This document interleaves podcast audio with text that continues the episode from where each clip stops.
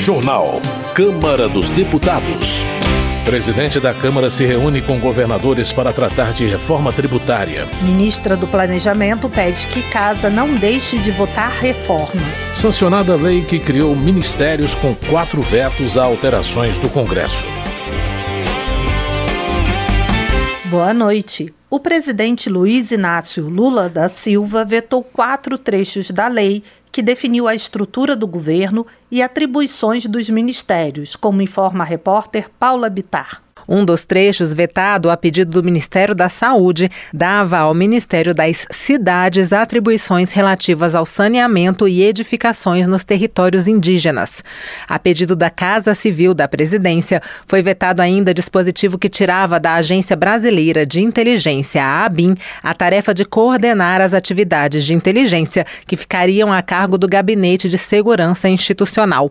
Outros dois trechos vetados a pedido do Ministério do Meio Ambiente davam ao Ministério da Integração competências para gerir recursos hídricos.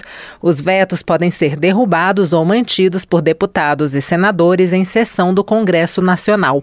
Todos esses trechos vetados não faziam parte da medida provisória que deu origem à lei, sancionada pelo presidente Lula, e foram incluídos no texto pelo relator deputado Isnaldo Bulhões Júnior, do MDB de Alagoas, a partir de emendas de parlamentares de vários partidos. A medida provisória provisória foi aprovada pela Câmara e pelo Senado poucas horas antes de perder a validade. A decisão evitou que a esplanada dos ministérios voltasse à configuração do governo Jair Bolsonaro. A MP, editada no dia 1 de janeiro, primeiro dia do governo Lula, elevou o número de ministérios de 17 para 31 e deu status de ministério a seis órgãos ligados à presidência da República. Entre outros, foram criados os ministérios do Esporte, da Igualdade Racial, da Cultura e dos Transportes. Além disso, o Ministério da Economia foi desmembrado e deu origem a quatro pastas, entre elas as da Fazenda e do Planejamento. Por isso, apesar de críticas às alterações vindas de deputados da base do governo, os partidos aliados ao Palácio do Planalto votaram a favor da MP, como explicou na ocasião a deputada Jandira Fegali, do PCdoB do Rio de Janeiro. Essa é uma medida provisória fundamental à estruturação do novo governo que pega um país destruído nas suas políticas públicas e recupera ministérios fundamentais para atender a grande maioria do povo brasileiro. Recupera o Ministério da Cultura, recupera o Ministério dos Direitos Humanos, desmembra o Ministério da Economia, ministérios importantes como Indústria e Comércio, Fazenda e Planejamento e recupera a possibilidade de planejar a política brasileira, a política da industrialização, da geração de emprego e renda. Outras alterações que provocaram polêmica no plenário foram mantidas pelo presidente ao sancionar a proposta. Uma delas tirou do Ministério dos Povos Indígenas e transferiu para o Ministério da Justiça a atribuição de demarcar terras indígenas. Da Rádio Câmara de Brasília, com informações de Antônio Vital, Paula Bitar. Política. Welter do PT do Paraná destaca as mudanças ocorridas na política nacional com o novo governo, com destaque para o retorno do diálogo com o povo e com a inclusão dos que mais necessitam no orçamento público. Welter comemora a liberação de 500 milhões de reais para a compra de alimentos produzidos por pequenos produtores para abastecer restaurantes populares, diminuindo a desnutrição das famílias. Alfredinho do PT de São Paulo argumenta que, em um sistema democrático, a oposição deve apresentar ideias e projetos superiores aos do governo. Entretanto, o deputado critica a oposição por usar a tribuna da Câmara como um ringue para atacar o PT e o presidente Lula. Raymond, do PT do Rio de Janeiro, destaca a importância da política na vida das pessoas.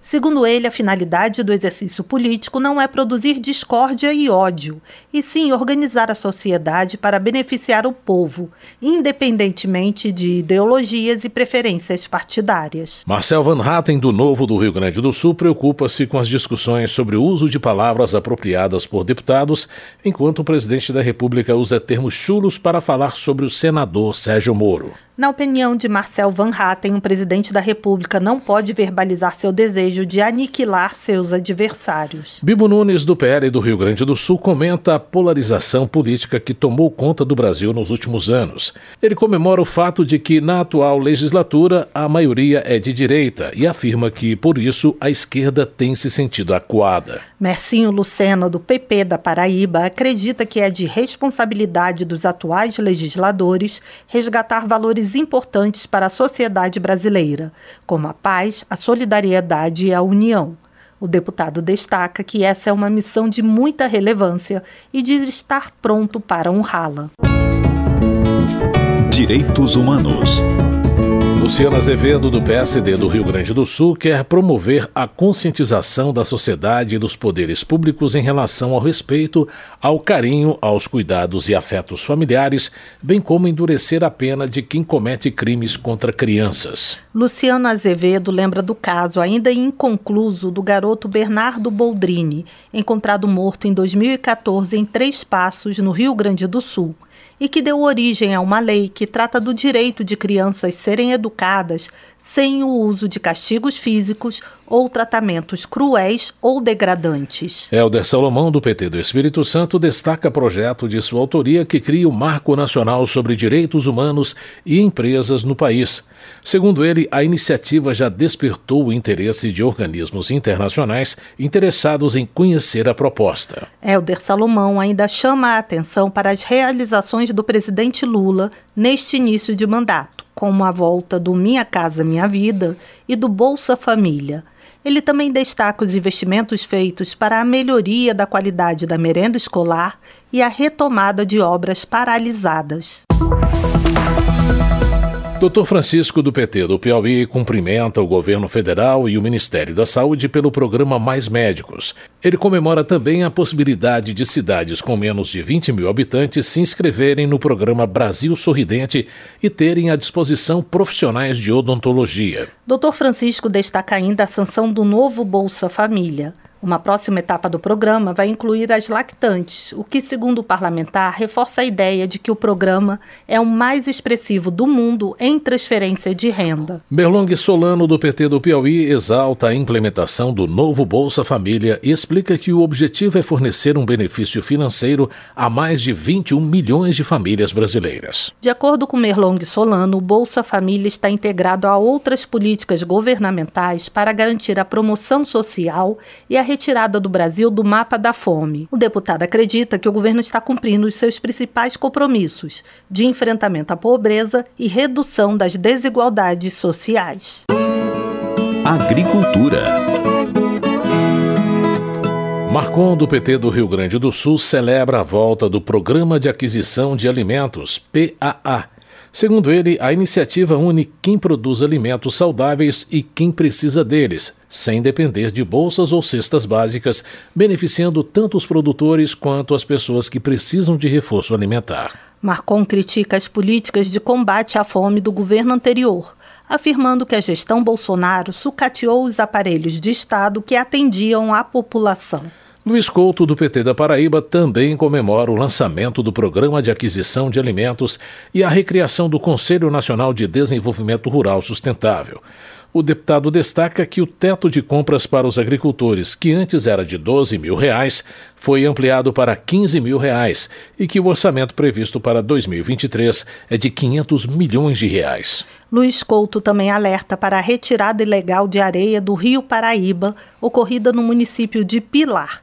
O parlamentar solicita que o Ministério Público investigue o caso e cobra ações imediatas do IBAMA e da Superintendência de Administração do Meio Ambiente. Ismael, do PSD de Santa Catarina, destaca a produção nacional de maçã. Segundo o deputado, o Brasil é o 11º produtor mundial de maçãs, com 32 mil hectares de pomares produtivos. Ismael divulga alerta da empresa brasileira de pesquisa agropecuária Embrapa em relação à importação de maçãs da China, que pode colocar em risco a produção nacional ao trazer 357 pragas inexistentes no Brasil. Segurança Pública. Na opinião de Alberto Fraga, do PL do Distrito Federal, o sistema prisional é o principal problema da segurança pública no Brasil, porque as facções criminosas são comandadas de dentro das prisões. Alberto Fraga cita casos de promotores de justiça que sofrem diariamente ameaças de morte por lidar com o sistema prisional. Ele sugere a criação de um juiz sem rosto para proteger o Poder Judiciário, o cumprimento integral da pena pelos presos e uma alteração no benefício dos saidões. Jaque Rocha, do PT do Espírito Santo, comemora a volta do Programa Nacional de Segurança com Cidadania e enfatiza a necessidade de se combater a criminalização nas periferias. A parlamentar ressalta que essas áreas são habitadas por pessoas que merecem respeito e que fazem parte da sociedade brasileira. Otone de Paula, do MDB do Rio de Janeiro, critica a premissa de que jovens delinquentes saem piores dos presídios do que quando entram. O deputado rejeita a defesa sobre o uso de drogas, a conivência com o crime e a vitimização dos que praticam delitos. Desenvolvimento Regional. Gilson Daniel, do Podemos do Espírito Santo, propõe alterações à Lei de Responsabilidade Fiscal para excluir os trabalhadores terceirizados dos gastos com pessoal. O deputado alega que muitos municípios não vão conseguir atingir o percentual exigido e os prefeitos serão penalizados. Gilson Daniel também registra seminário do Tribunal de Contas do Espírito Santo que vai tratar de temas como fiscalização e compras governamentais, de forma a preparar os municípios capixabas para mudanças na lei de responsabilidade fiscal. Rafael Prudente, do MDB do Distrito Federal, critica que o Sol Nascente seja identificado como a maior favela do Brasil. O deputado esclarece que a região administrativa foi criada formalmente em 2019, possui um grande investimento em urbanização e deve ser enxergada como uma comunidade que busca desenvolvimento e dignidade. Cabo Gilberto Silva, do PL da Paraíba, afirma que o governo não avançou nas obras de transposição do Rio São Francisco, não avançou na geração de emprego e renda e não resolveu problemas da educação, da segurança pública nem da infraestrutura. Cabo Gilberto Silva afirma que o presidente Lula não investiu no estado da Paraíba nem agora, nem durante as quatro gestões anteriores do PT. Trabalho. Maurício Marcon, do Podemos do Rio Grande do Sul, denuncia que sindicatos da região da Serra Gaúcha estariam cobrando ilegalmente a taxa sindical. Por esta razão, Maurício Marcon apresenta projeto de lei para que o imposto possa ser cobrado apenas quando houver autorização prévia, expressa, voluntária e individualizada por parte do profissional. Pastor Henrique Vieira, do PSOL do Rio de Janeiro, comenta sobre uma nova investigação envolvendo a Volkswagen e a ditadura militar brasileira. Desta vez, a empresa está sendo acusada de práticas de trabalho escravo em uma fazenda no Pará. Pastor Henrique Vieira lembra que a Volkswagen já foi investigada no passado por cooperação com a ditadura e concordou em pagar 36 milhões de reais para indenizar famílias de ex-funcionários que foram torturados ou mortos durante o período. Professora Luciene Cavalcante, do PSOL de São Paulo, pede o apoio dos colegas para aprovar a proposta que acaba com um desconto previdenciário no salário de servidores públicos federais, aposentados e pensionistas que recebem abaixo do teto do INSS. Professora Luciane Cavalcante destaca que o Brasil é signatário de acordos internacionais que condenam essa prática e lembra que o chamado confisco das aposentadorias surgiu após a reforma da Previdência feita no governo Bolsonaro. Meio Ambiente. Charles Fernandes, do PSD da Bahia, destaca a entrada do Brasil na lista dos 10 países com maior potência instalada de energia fotovoltaica. O deputado pede que o governo priorize investimentos no setor para garantir o acesso à energia solar por pequenos agricultores, microempresários e consumidores residenciais. Economia. Em audiência pública na Câmara, a ministra do Planejamento defendeu que o Congresso faça os questionamentos necessários, mas não deixe de votar a reforma tributária. A reportagem de Silvia Munhato. A ministra do Planejamento e Orçamento, Simone Tebet, diz que o Congresso precisa aproveitar a janela de oportunidade e votar a reforma tributária. Sobre as despesas, ela diz que o seu ministério está avaliando o custo-benefício dos principais programas públicos e apresentará as primeiras avaliações no segundo semestre. A ministra participou de audiência com as comissões de Finanças e Tributação, Desenvolvimento Econômico e Fiscalização Financeira e Controle. Tebet diz que a reforma tributária vai alavancar o crescimento econômico e reafirmou a previsão de um crescimento mínimo de 2,3% para este ano. A impressão que eu tenho não é só a, que está maduro em todos os aspectos a aprovação da reforma tributária, é o sentimento de que agora vai. E se não for, daqui quatro anos, seja quem for o próximo presidente da República, não conseguirá avançar com a reforma tributária. Então, assim, é o momento de estressar ao máximo os questionamentos. O deputado Evair Vieira de Mello, do PP do Espírito Santo, questionou a ministra sobre a possibilidade de ela ter dado informação privilegiada em entrevista no dia 22 de março, dia de reunião do Comitê de Política Monetária. Ela disse que a taxa de juros poderia cair na reunião seguinte do Copom após a apresentação do arcabouço fiscal. A ministra disse que não faz parte do comitê e falou mesmo que vários analistas na época. O deputado Lindbergh Farias, do PT do Rio de Janeiro, brincou brincou com a situação. Tanto a senhora não tinha informação privilegiada que os juros não baixaram até agora. Evaí Vieira de Mello também quis saber sobre uma redução artificial do impacto do salário mínimo nas despesas da Previdência em março deste ano. Se Vossa Excelência considera que essas manobras não resultam numa ideia de uma baixa credibilidade, naturalmente, das estimativas públicas. Em tese, a redução artificial das previsões orçamentárias, considerando o valor do mínimo, que era de 1,302, pode ser considerado uma pedalada fiscal. A ministra diz que o governo não poderia considerar o mínimo de R$ 1.320, porque ele só foi oficializado em maio. Tebet disse que até o dia 20 de julho o governo estará recebendo sugestões para o Plano Plurianual 2024-2027. Este plano elenca as prioridades do governo para um período de quatro anos, mas o governo também trabalha para um planejamento até 2040. Ela afirmou ainda que o executivo vai lançar planos regionais de desenvolvimento para as regiões Norte, Nordeste e Centro-Oeste. A ministra alertou os parlamentares de que existem recursos para projetos de desenvolvimento municipal municipais e estaduais oferecidos por organismos multilaterais dos quais o Brasil faz parte. Segundo ela, o governo quitou boa parte das suas dívidas com esses organismos. Isso abriu espaço no FOSEM, Fundo para a Convergência Estrutural do Mercosul, por exemplo, de 350 milhões de reais em novos financiamentos. Da Rádio Câmara de Brasília, Silvia Minhato.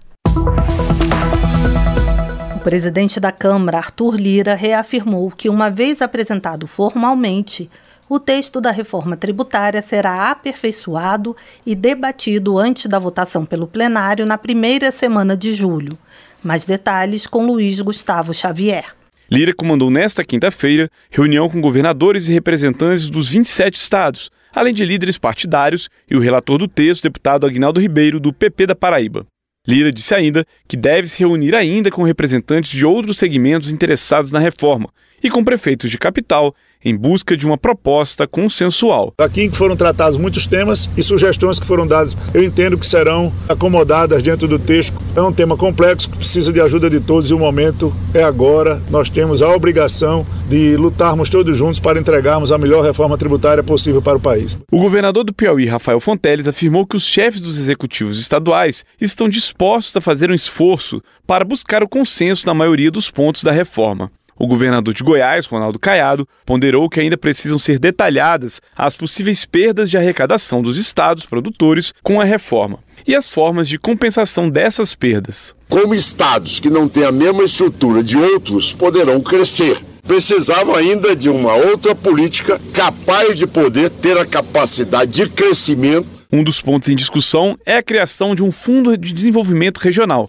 que teria o papel de compensar o fim da guerra fiscal, que permite aos estados reduzir alíquotas de ICMS para atrair investimentos. Governadores do Centro-Oeste e do Norte reivindicam esse fundo como uma forma de diferenciar o tratamento dessas regiões na reforma. A ideia é que a reforma tributária crie o um imposto sobre bens e serviços, unificando ICMS, ISS, IPI, PIS e COFINS, com cobrança no local de consumo do produto ou serviço. O desenho afetaria estados produtores como Goiás e Mato Grosso, por exemplo. Da Rádio Câmara de Brasília, Luiz Gustavo Xavier. Termina aqui o Jornal Câmara dos Deputados, com trabalhos técnicos de Everson Urani e apresentação de Mônica Tati e José Carlos Andrade. Uma ótima noite para você. A Voz do Brasil retorna amanhã. Uma boa noite. Você ouviu A Voz do Brasil. Boa noite.